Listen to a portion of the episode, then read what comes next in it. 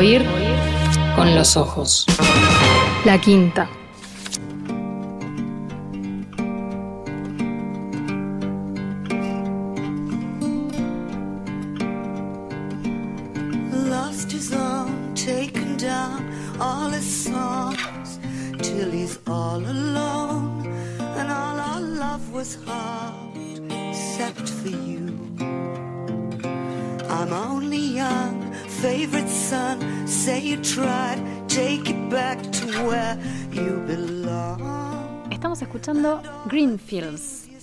Versión de Marianne Faithfull.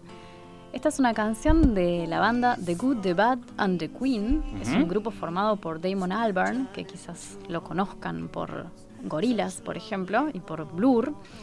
Y elegí esta canción porque... mm, ¿Cómo anda Marian? Que se, salvó del coronavirus Sí. gracias a que nosotros mandamos un, un tweet mandándole eh, energías. Este, parece que anda muy bien. Ah, qué bueno. Y por allá, por 2007, eh, parece que andaban, andaban de fiesta Damon y Marianne por Londres. Damon y, Ma- y Marianne que son como nieto, y, abuela y nieto, ¿no? Pero bueno. Bueno. estaban en una juerga este, londinense y después Damon escribió esta canción para ella. Con la particularidad de que cuando la grabó Damon con The Good, The Bad and The Queen, la grabó con una letra y después mm, Marianne, cuando la grabó ella para su álbum Before the Poison, la grabó con otra letra distinta, Mirá que es la que estamos escuchando. hicieron una especie de, de cadáver exquisito. Ahí con está, hicieron, canción. hicieron como, eh, y cualquiera de las dos versiones son, son, son muy lindas. Este, lo, lo que, lo, que se, lo que se mantiene de una versión a la otra es el estribillo ese que está sonando ahí a- a- al fondo nuestro, lonely home. que dice We saw the green fields turn into stone. Vimos aquellos campos verdes volverse piedra. Y esta, ese estribillo me, me volvió a la cabeza cuando este, estuve leyendo este, este libro que voy a comentar hoy, porque es la historia de, de un paraíso perdido. Ajá. Entonces es la historia de una infancia, ¿no? Siempre las infancias son paraísos perdidos. Y entonces también necesariamente es la historia de una familia. Es la historia de, y, Y, de la hecho, historia de, de un verdor que se vuelve piedra. Exacto. entonces. Eh, de hecho, el título del libro, que, que salió este, hace muy poquito en Francia, a principios de año, en los primeros días de enero, es en español, se llama La familia grande. ¿Por qué eso? ¿Por qué? Bueno, primero para, para molestar a los franceses que dicen la familia grande cada vez que mencionan el título y que les cuesta mucho el grande, el grr ese. Este, y segundo porque esta familia grande tiene muchos vínculos con Latinoamérica, por, insospechados quizás al principio para, para un lector que no, no, no, no conozca a los personajes, este, pero que después se van, se van revelando. Entonces, eh, Por la política, la presencia del español en el título tiene que ver exactamente con afinidades políticas que tienen que ver con, con la Revolución Cubana primero, después con con movimientos este, de liberación nacional, eh, por ejemplo en Chile. Este, entonces, eh, estos franceses, eh, y en particular uno de ellos, le pone ese nombre en español, la familia grande, a una especie de, de grupo, de conjunto de personas, no necesariamente todos ligados por, por lazos familiares, este, que son en definitiva eh, los, los protagonistas, o gran parte de los protagonistas de esta historia. Eh, el espacio este, que está más vinculado a esta familia, hace un ratito me preguntabas por Saint-Germain-des-Prés, que aparece todo el tiempo porque es como uno de esos hoy en día lugares este, fotogénicos de, de París. Este, no, no, es más, no es parisino en este caso, sino que es una, una propiedad, una casa de campo, pero cerca del mar, en Sanary-sur-Mer, que es este, en el sur de Francia, cerca del. Mediterráneo, que es el lugar donde vacaciona esta familia grande, donde, apare donde se, se unen este, todos, todos los personajes. Y es Sanary-sur-Mer, es ese, es ese campo verde que se vuelve piedra, ¿no? Es, es un lugar donde, donde hubo un enorme disfrute, donde hubo una gran felicidad, donde hubo una enorme libertad, que eso es, que esto es quien, quien narra lo cuenta en primera persona y que lo vivió en esa niñez, en ese paraíso perdido, que justamente se vuelve piedra junto, junto con todos los que estaban ahí también, ¿no? Bueno, bueno, nos vamos metiendo entonces en, en esta, en esta historia que nos venís a, contar hoy, en este libro que venís a presentar y, que amerita que hablemos de temas muy, muy serios y muy complicados, ¿no? Sí, sí, es cierto. Este, por eso también eh, vale la pena hablar de este libro que mm, eh, es difícil de catalogar como literatura, ¿no? Es más bien testimonio.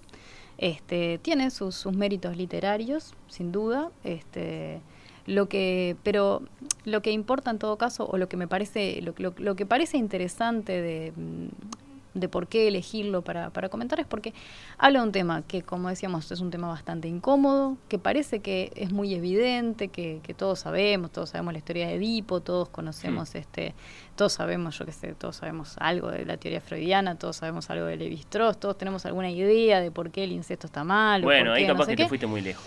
Eh, ya me Todos fui, sabemos está. algo de- No, no, de- alguna mínimo, Sí. ¿no? Un titular, pero este Pero eh, menos hay, o por lo menos a- ahora empieza a ser más visible como eh, la, la manera en la que eh, las relaciones incestuosas, el abuso incestuoso, la agresión que, con- que en la que consiste el incesto, es algo mucho más común de lo que creemos, que, a- que aparece en, en- en la sociedad, alrededor, en todos lados, alrededor nuestro, y para el cual no está de más también estar con los ojos abiertos, ¿no? Este, entonces, quizás mm, parte de lo interesante de este libro, fuera de las fronteras de Francia, donde ha causado una serie de reacciones en cadena, así tipo bola de nieve, que todavía no han terminado, este, de las que voy a hablar en un minuto, si lo pensamos desde afuera, ¿no? Este, ¿Por qué puede ser interesante leer? Bueno, porque quizás, eh, aparte de que retrata un, entorno, un medio, una época, unas personas bien particulares y bien representativas de un montón de cosas,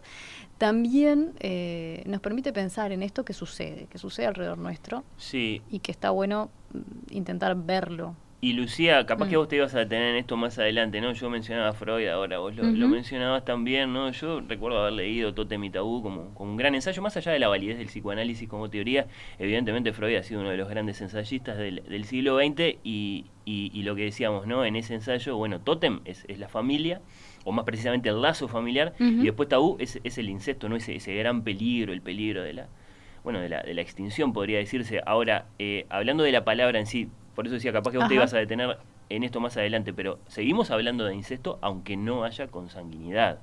Claro, sí, sí, sí. Me, me parece que lo- lo- la, la definición legal, incluso de incesto, por lo menos en Francia, y yo supongo que eso debe estar bastante extendido, tiene que ver con, eh, se, se, se extiende a personas que son, eh, que, que tienen un, un lazo que Sí. puede ser este, legal, ¿no? En este caso estamos hablando de un padrastro, por ejemplo, no de, no de un padre que es el, el- el agresor. Este, Exacto, y- por eso. y se ex- dice algo así como... el, el problema genético, Claro, digamos. sí, sí, sí, no es un, eh, no es un- porque no es un problema de, de- de consanguinidad, es un problema de ejercicio del poder, de, Sí, de la, la dominación, eh, del maltrato, gracias a también este, las relaciones de confianza, de cariño que están que, ex- que preexisten al, al abuso, digamos. Me parece importante subrayar esto, eh, vos seguramente lo, ibas a subrayar, porque, claro, es decir, eh, asociamos eh, incesto eh, a, a- a tabú en tanto que peligro mm, biológico, en tanto que peligro, en fin.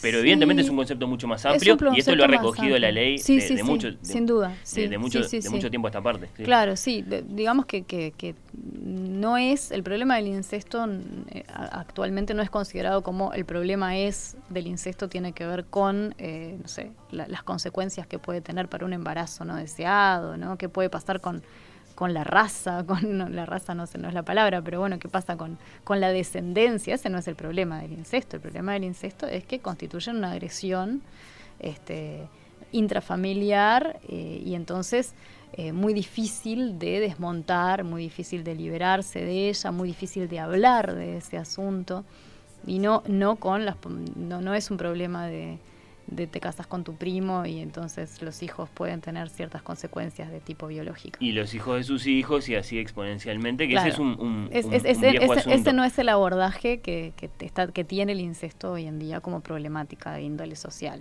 Eso puede haber estado Sí, sí, presente. ha ido quedando, claro. Es, es como una idea que hay, pero no me parece que no es no es lo que acá está en juego. Las sociedades ya se estructuraron eh, de otra forma, ¿no? Precisamente, digamos, doblando en la otra esquina que no la que no la del incesto en ese en ese sentido. Mm, ahora, claro, por eso era era importante eh, subrayarlo porque la historia que vas a contar vos eh, excluye el tema de la cosa de la consanguinidad. Eh, bueno, bueno, Lucía, ¿cómo, cómo arrancás eh, a Bueno, contar todo esto? Arranco contándoles que como libro también, eh, esta es una especie de, de despedida, ¿no? Es, es una, es una carta también de, de despedida a ese pasado, a esa familia, Ujú. ¿no? Este, lo digo porque si van a buscar la, canción cantada por Marianne Faithfull, el título que tiene es Greenfield's Last Song, o sea, se llama La Última Canción y termina siendo, esta es la última canción que te escribo, ¿no? Este, y entonces, quizás también por ese lado, este, este libro funciona como testimonio, como mm, exorcismo y sobre todo como una forma de terminar con un tema, ¿no? De, de- de decir una serie de cosas para poder sellar ciertas este, eh, sensaciones, sentimientos, eh, angustias, humillaciones, y no por no no no es casual que este que esté ligado a eh, el fallecimiento de, de la madre, que es que es un personaje bien importante. Se abre el libro con ella y termina con ella. Pero ya les voy a contar un poco más. Vos decías, Lucía, perdona que te siga interrumpiendo, Sí. pero es todo tan interesante. Vos decías, es difícil hablar de literatura porque evidentemente acá hay una denuncia, esto tiene repercusiones muy concretas en lo inmediato, las está teniendo. Eh, ahora esas cosas después las decide el tiempo, ¿no? Es decir, esa, esa exclusión, Sí. acaso en primera instancia, entre, entre lo testimonial y lo, lo que y lo literario, lo estético, eh, el tiempo después lo, lo, lo- lo termina de acomodar. Eh, Sí. qué, qué- qué, digamos, qué, qué- qué atractivo es pensar en eso, ¿no? Sin duda. Para, para en- entenderlo bien. Para, mira, podemos hacer un pequeño paralelo que yo se lo- lo- se los iba a presentar, este, con, con el libro de el con el libro El consentimiento de Vanessa Springora. Del que hablaste el Del año que pasado. hablamos Sí. el año pasado, en aquel momento cuando lo comentamos todavía no había aparecido en español, ahora ya está disponible en español por si a alguien le interesa. sí. Este, exactamente. Eh, y yo no dudo que este libro también aparezca en español dentro de relativamente poco tiempo. Este, eso se los digo a los lectores que se queden con ganas de, de ir, a, de ir a mirarlo y que, y viene, que de momento no, no puedan leer en francés. Es inevitable. Este, va a aparecer. Y tienen varias cosas en común estos dos libros, ¿no? Este, el tema de la- de- del uso de ciertos recursos literarios medio básicos, en realidad, si se quiere, que, que las dos autoras han, han, este, tomado para, para llevar adelante este, la- la- ese relato, este, es, es uno de ellos. ¿no? La autora de este libro se llama Camille Kushner, este, ese, ese apellido capaz que les suena, ahora les voy a contar por qué. Este, y aparece prácticamente la- en el mismo momento del año que apareció el libro de Vanessa Springora el año pasado. En los dos casos son historias de vidas basadas en, en cosas que tuvieron lugar, contadas por quienes las vivió. Este, y es un relato completo, como les decía, de una época, de un entorno. Y su centro neurálgico en los dos casos es una historia de abuso y de agresión sexual sufrida por adolescentes. En el caso del libro de Springora, si quieren pueden ir a volver a escuchar la columna, este, era ella misma la que había sido eh, agredida y abusada. En este caso hay una diferencia que es que el- el que sufre, el que padece directamente el abuso no es quien narra, no es Camille Kushner, sino que es su hermano gemelo, que en el libro aparece mencionado con el nombre de Víctor. Los dos libros, y esto es también fácil de hacer el paralelismo, provocaron, como decíamos, una especie de efecto de bola de nieve que este, están cambiando hasta el día de hoy, hasta esta semana, eh, cosas en, en la vida social y política de Francia. Por ejemplo, esta misma semana se anunció un proyecto de reforma de ley sobre, sobre la edad del consentimiento, Mm. es decir, para poder, de alguna forma, no poder, no poder decir más que habría algún tipo de posibilidad de que un, de que un niño o un adolescente esté de acuerdo con una relación sexual con un adulto, sobre todo si es un adulto que tiene sobre él algún tipo de ascendencia, sanguínea o no, ¿no? pero que tiene un, poder sobre él. Eh, eh, en muy poquitos días, de, de enero para acá, desde que se publicó el libro, una ex ministra de Justicia, que justamente estaba encargada de, una, de, de presidir una comisión para investigar violencias sexuales e incesto, renunció a su puesto porque justamente está muy vinculada con el gran acusado de esta, de esta historia. El, direc- enredo. el director del prestigioso Instituto de Ciencias Políticas, eso que los franceses llaman Sciences Po, y que es una institución fuertísima de la cultura y, de- y del conocimiento francés, renunció también la semana pasada por su cercanía con este asunto. Y el acusado, del que hemos hablado hasta ahora, este, ha renunciado a todos sus puestos, que eran muchos, variados y de muchísimo poder. Es un señor que se llama Olivier Duhamel. y que es, fue diputado europeo, es constitucionalista, es politólogo, está muy vinculado con Sciences Po, por un lado, donde era profesor este, emérito, invitado, era presidente de un club de, élite, de, de, una especie de think tank, pero, pero más antiguo, que se llama Les Siècles, que, pesa sobre las decisiones gubernamentales de los de, los, las presidencias de Francia desde hace varias décadas. Vinculado a la izquierda francesa, ¿no? Sí, sí, mm, con algunos matices, pero sí, sí, sí, sí. El gran acusado. Este, Perdón, Lucía, ¿salió, ¿salió a contestar este hombre más allá de su, de su renuncia? No, no, no, justamente. Y cercano, y acá es la parte que se dice cada, que se dice muy poquito, muy mm. cercano a, eh, a los que lograron que Macron fuera electo presidente, ¿no? Mm. O sea, ahí en un círculo muy, muy cercano a, a la figura de Macron. Este, este señor tuvo a bien, me parece, tuvo la inteligencia, porque evidentemente que es un tipo inteligente y que sabe mucho de eh, retirarse de todos esos lugares y de no dar declaraciones y de no hacer ningún tipo de, de, desmentido público.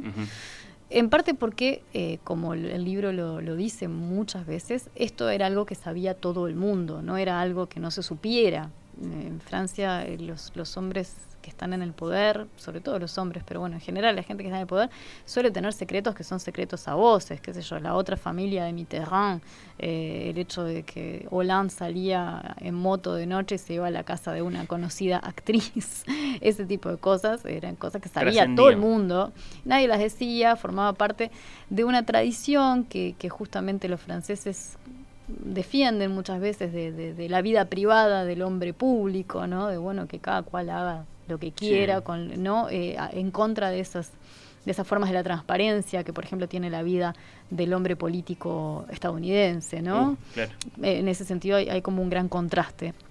Este, entonces, eh, este personaje, Olivier Duhamel, aparece, por supuesto, en el libro, pero no mencionado por su nombre. Ahí tenemos un elemento que también, este, todo lo demás está súper claro, no hay forma de, generar ninguna confusión, pero está llamado con el nombre que tiene en la familia, que es el nombre de el, padrastro. ¿no? Y acá pasa una cosa interesante para, para los que leen francés, que es que en, en francés la palabra padrastro, así como la palabra madrastra, se forma de una forma un poco perversa con la palabra padre y la palabra bello.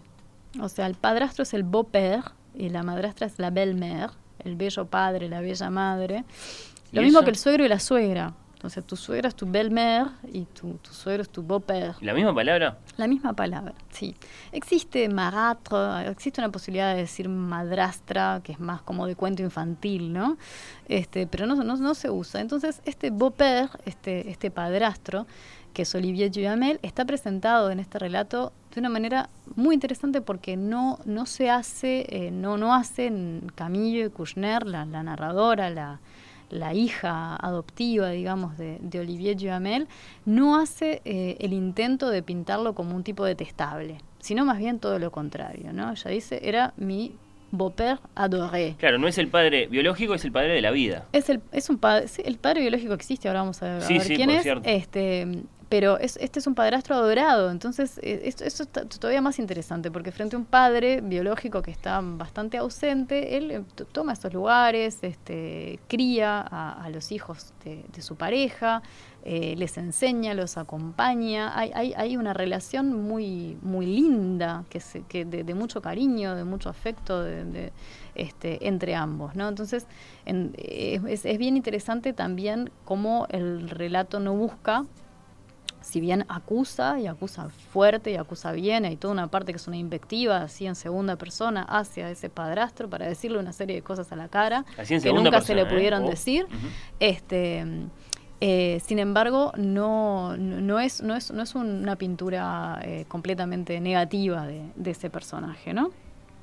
Entonces, esto también es interesante porque ¿Qué es lo que pasa? Al no ser eh, el propio, el, que padece directamente la, agresión sexual quien cuenta la historia, sino su hermana, su hermana gemela, acá hay una serie de desplazamientos que son bien interesantes. El primero de ellos, y el más interesante, es por qué, de alguna forma, este, eh, Víctor, el hermano gemelo, nunca quiso, casi que hasta que no estuvo obligado por las circunstancias, eh, hablar de este tema, hacer una denuncia. De hecho, la denuncia que se hizo de oficio ahora en estas últimas semanas de, con la salida del libro, evidentemente eh, da lugar a la prescripción porque ya, pasaron los 30 años. Entonces, este, también es interesante eso de cómo eh, la, la, primera víctima tuvo una, una actitud eh, completamente entendible y que en el, en el libro también se ve bien eh, descripta y, es no solamente comprensible, es casi que compartible, es decir, esto pasó, yo esto, esto me pasó a mis 13, 14 años y yo ahora quiero hacer mi vida, ¿no? Y quiero centrarme en otra cosa y no quiero hablar de esto y no quiero que nadie sepa de esto y que no, entonces cómo es la posición de la hermana eh, a lo largo de los años es por un lado la posición de quien sabe de quien no lo puede ayudar no lo puede defender y que se siente en la medida en que no puede hacer nada por el otro cómplice del agresor no entonces también eso muestra en qué forma las agresiones hacia un miembro de la familia, hacia un adolescente, un chico de 13, 14 años, eh, repercuten e implotan ¿no? la, la, la, la, situación esa familiar. ¿no? Este, eso también es interesante porque al ser un, relato que no viene de la víctima directa, sino que una especie de víctima colateral, ¿verdad? que se siente cómplice del agresor, este, es, es, es, es bien interesante. ¿no? Puede, puede darnos otra, otra mirada. Habrá un capítulo, imagino, en el libro para el momento en que su hermano gemelo le contó a ella, después la autora, lo que pasaba. Sí, sí, sí, hay, sí. Hay un capítulo de eso. Hay, hay todo un capítulo sobre lo, lo difícil que es pensar en eso cuando uno tiene esa edad, entenderlo. Como lo, primero, lo primero que, uno, que, ellos tienden a pensar es que, bueno, tiene que estar bien, porque en definitiva, si viene de alguien que, que toda la vida los quiso y los cuidó. Sí, sí, sí, claro que sí.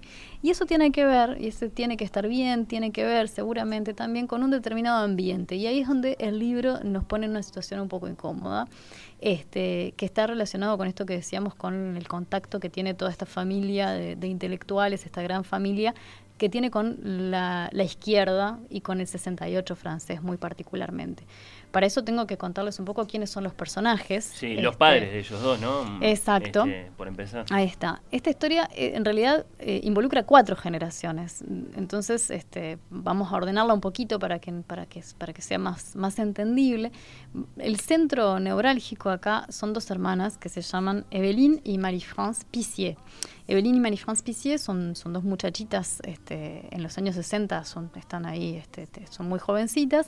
Eh, tienen una madre que es un personaje interesantísimo, una mujer que se, se, considera a sí misma, bueno, se considera, no, es una mujer feminista, liberada, que muy tempranamente en los años 50 abandona al marido, se va a vivir sola con los hijos, les inculca a las hijas y a su hijo esa, esa libertad y esa, esa, esa autonomía y emancipación este, femenina.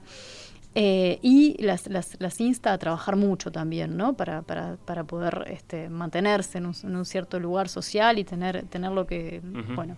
Eh, una de estas hermanas, Evelyn, que es la madre de, quien narra la historia, es la madre de Camillo y de su hermano Víctor, es una de las primeras mujeres en pasar el concurso de, eh, de ciencia política y eh, de derecho público, es decir, es una de las primeras mujeres que entra en un campo tradicionalmente masculino, profesora de la universidad de toda la vida, este, después cumpliendo funciones en, los gobiernos de, izquierda a partir de, del gobierno de, que Mitterrand gana este, la, la presidencia. Eh, y la hermana, Marie-France Pissier, también es un personaje bien interesante que eh, muy joven es descubierta por Truffaut y que se hace actriz, que es una actriz muy conocida, tiene montones de, películas, quizás la, tienen que haber visto si han visto cine francés a Marie-France. Entonces estas dos hermanas son como muy cómplices este, y, muy tempranamente están vinculadas al 68 francés. Tanto es así que... Eh, en un momento hacen un viaje a, Cuba, ¿no? La Cuba de, Castro, este, que, termina en una especie de, relación de Evelyn, de una jovencita francesa con Castro que dura más de cuatro años, ¿no? O sea, es una relación importante para, para cualquiera de los dos. En ese mismo viaje... un vínculo que fue un poco más allá de lo ideológico. Sí, sí, sí, claramente. En ese viaje de, de jóvenes franceses, este, así eh, entusiasmados con la Revolución Cubana, había otro personaje que es importante para la historia y es un personaje de la vida política francesa también muy, muy conocido, que es Bernard Kouchner. Bernard Kouchner es un, era en ese momento un estudiante de, avanzado de medicina este, que formaba parte de la Unión de Estudiantes Comunistas, este, un tipo carismático, ¿no? Que ya en ese viaje le había echado el ojo a, Evelyn, pero bueno, Evelyn se va con Castro, que evidentemente en ese momento tenía, como diría, como diría Mujica, mucho sex appeal, este, pero que después, eh, bueno, la, la, la, la, conquista y, y, bueno, y se casan. Bernard Kouchner es un tipo importantísimo, es un nieto de, de, de judíos este, exterminados en campos de concentración, eh, médico por, por, por, línea familiar, sus padres médicos, su abuelo me parece también que era médico, este, y que eh, e, ese, ese, compromiso ideológico de, joven lo lleva a eh, empezar a moverse por el mundo, a hacer trabajo humanitario en tanto que médico y a, y a fundar junto con otras personas, pero él es uno de los más visibles, Médicos Sin Fronteras. Este. Vos decías el apellido, el apellido de Camille, de le puede sonar Kouchner, porque tiene que ver con esa al que conozca a Bernard Kouchner, que es un tipo que bueno está, está vivo hasta el día de hoy, que, que te ejerce y ejerció una enorme influencia en la, en la política francesa, porque justamente... Ya ha tenido cargos en administraciones recientes, ¿no? Lo mismo que todos estos personajes, este, eh, lo mismo que Belín, lo mismo que, Olivier, que, va a ser el segundo marido de, de Belín, cuando Belín se canse un poco de que su marido ande por, por el mundo salvando gente, pero no esté nunca en la casa. Este, son gente que en el momento de que empieza, como les decía yo, la, etapa de Mitterrand, que no nos olvidemos, duró 15 años en, el poder, este, van, a, van a empezar a, tener cada vez este, cargos de confianza, van a tener un poder cada vez más grande. Son gente muy talentosa, cualquiera de ellos, ¿no? Eso es importante decirlo, son, son gente que sabe mucho, que tiene un gran saber, al principio un gran compromiso ideológicamente muy marcado que se va a ir como yendo hacia posiciones más liberales. Y de hecho ellos van a conformar, van a formar parte de lo que en Francia se llama despectivamente la gauche caviar, que es la izquierda caviar, es una forma de decir, una izquierda que, eh, como dice uno que la describe, dice algo así como gente que ama al pueblo, pero por favor, no, pero no quiere bajo ningún concepto sufrir la misma suerte que ellos, ¿no? Este, en, en los años 80, en los años 90, eh, formar parte de la, del jet set, de la cultura y ser de izquierda eran cosas que iban de la mano, ¿no? Entonces, este, de alguna manera estos personajes tienen, tienen esas, esas características, ¿no? Y esta familia grande entonces que se reúne cuando Evelyn, les contaba, se casa con su segundo marido, generan una, una, nueva familia, ¿no? Ella viene con tres hijos del matrimonio con Bernard Kouchner, un hijo mayor y los, y los gemelos. Este, adoptan mm, dos niños más, que son niños chilenos, porque también parte del, compromiso este, político tenía que ver con dar apoyo a los exiliados, muchos de ellos este, de Chile en aquel momento en Francia. Y eh, empiezan a ir de vacaciones a este lugar que les contaba al principio.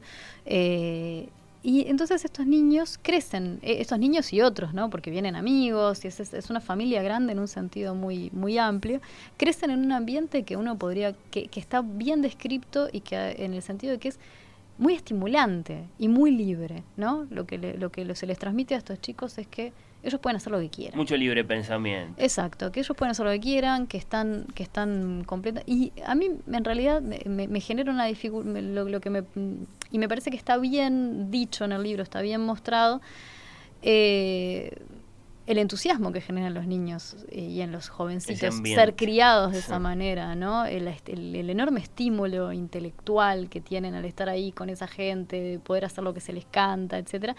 Este, y lo que a mí me parece que es como medio problemático del libro es si no queda como en, como en entredicho o como queda como, como indicado como responsable esa de, del incesto en definitiva es, esa, esa forma de vida esa forma de crianza en ese sentido, claro. Si lo propició, decís vos. Ahí está. Sí, sí, hay. Eh, eh, y uno, bueno, dice, bueno, en realidad, no sé, a priori uno puede pensar. Es cierto que esos niños en, algunos, en algunas partes del relato están claramente como abandonados, ¿no? Porque el, el, este, ¿cómo decir? El discurso de la libertad y de la responsabilidad a un chiquilín de 8 años o de 7 años puede tener también un efecto completamente contrario, dejarlo abandonado a su suerte, ¿no? Como, bueno, hacer lo que vos quieras. Este Entonces ahí hay una cuestión de balanza que, que es, que es, este, que es difícil de, Uf, de- de pensar, pero que nos interroga también acerca de cómo se cría a, a los chiquilines, sin decir por ninguna parte, que está bueno siempre decirlo, que no es que en medios donde los niños tienen que levantarse a las 7 de la mañana y rezar cuatro Padre Nuestros y después irse a la iglesia o a la sinagoga, qué sé yo, no haya también abusos, ¿no? Por eso también me parece que se- no, no está dicho en ninguna parte, pero de alguna forma se sobreentiende. O ella lo ha dicho, Camille Kushner, en, en- en entrevistas. Yo no, no quiero poner en cuestión eh, a ese medio, a esa gente, a estos este, 68 esta gente de la Gauche Caviar, de los 68tistas, no sé cómo se diría en español, y decir que ellos son necesariamente incestuosos. por- pero yo tengo que hablar de lo que yo sé, es lo Claro. que yo vi, ¿no?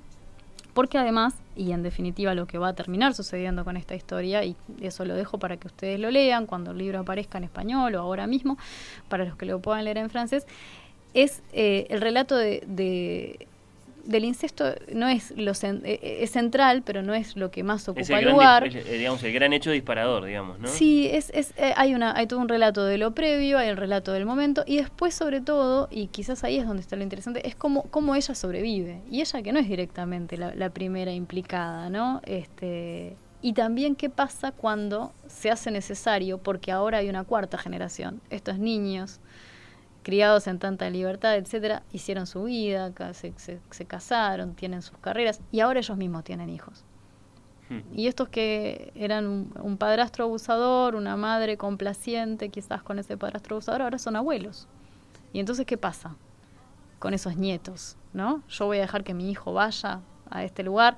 Como eh, en, en el libro está bastante bien mostrado cómo son esos momentos claves de la vida, los nacimientos, las muertes, en el marco de esas, de esas historias familiares, ¿no? de esos, de Sí. esos árboles, este, los que, los que hacen a, a los puntos de quiebre, ¿no?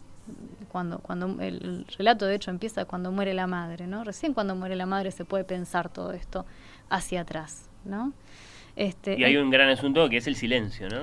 y hay un gran asunto que es el silencio. No sé si tenemos tiempo. Y bueno, eh, vamos, vamos hacia una, hacia una conclusión. Yo te iba a preguntar, por lo demás, mirando tus apuntes, eh, ¿quién es eh, Christine Agnot? Angot. Angot, Cristina ahí Angot. está. Cristina Angot es una, es una autora francesa eh, que, que no, no la quieren mucho, eso también es interesante, que en el año 99 ya publicó una novela que se llama El incesto. Esa novela eh, tuvo un, ¿cómo decir?, muy malas críticas en su momento, en particular porque la consideraron una novela pornográfica. Y ella se ha defendido siempre diciendo, yo fui, fui mi, yo misma víctima de incesto también, es- esta vez no de un padrastro, de un padre, un padre que desapareció cuando ella nació, pero que... O sea, no ella- quiso escribir Lolita, es otra cosa. No, no, en absoluto. Bueno, ¿cómo decir? Ella quiso decir que era, cómo- que era, qué era por lo que ella había pasado, tratando de decirlo de la forma más explícita posible. Ajá, ¿sí? La forma más explícita posible la llevó, por un lado, a que la acusaran de eh, pornógrafa, ¿no? Sí. de estar haciendo pornografía. Por otro lado, que al- alguna gente muy equivocada acerca de todo el mundo le intentase dar un premio, que es el premio SADE, que es un premio a la literatura erótica, eh, que ella, por supuesto, rechazó.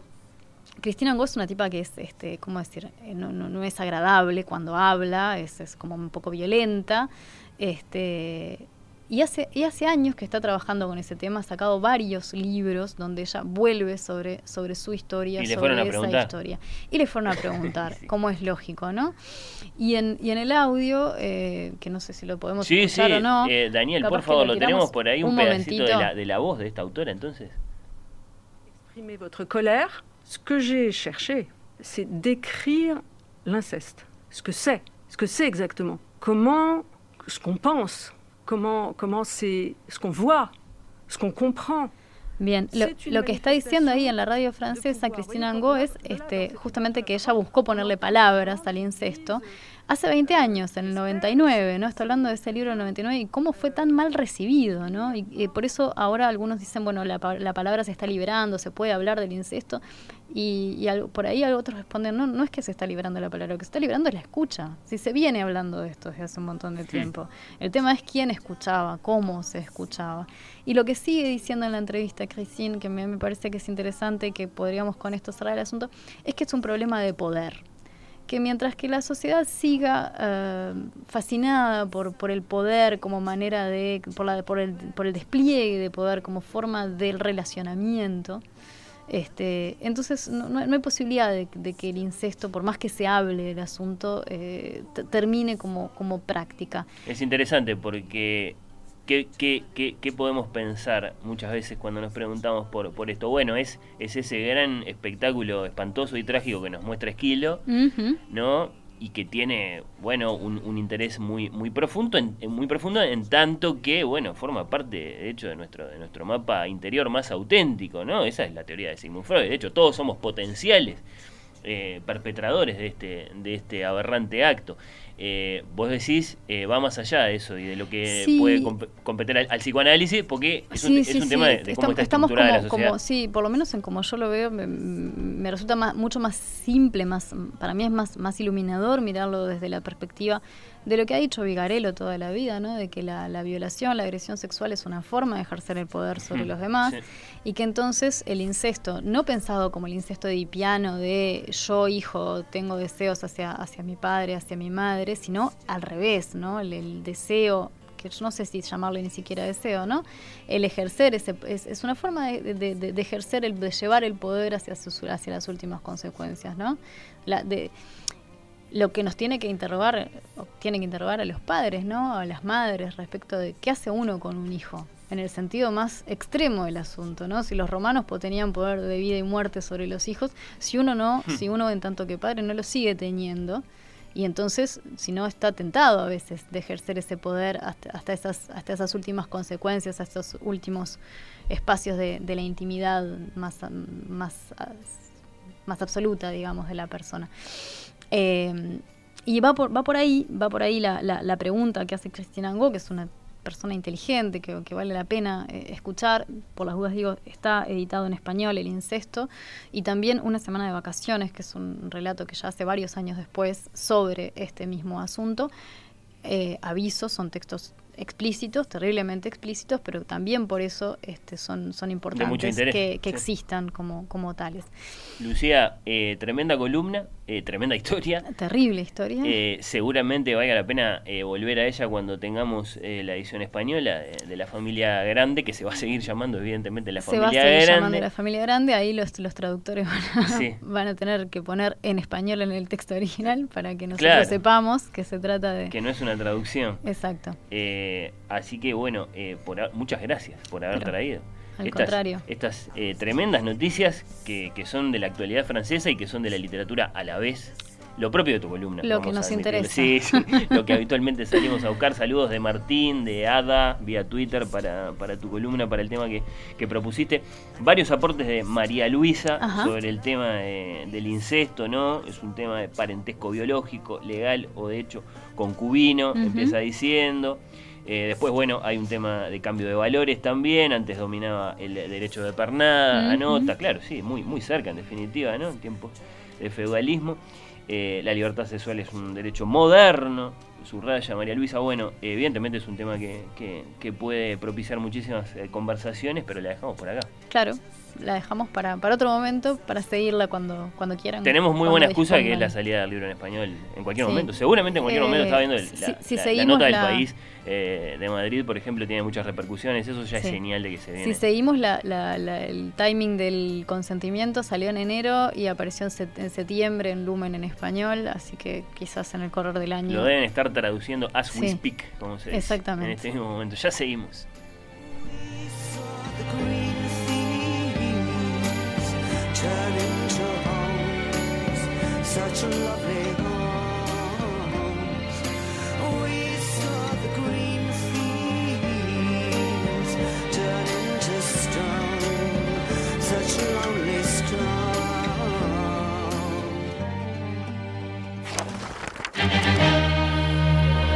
Oír con los ojos. La quinta.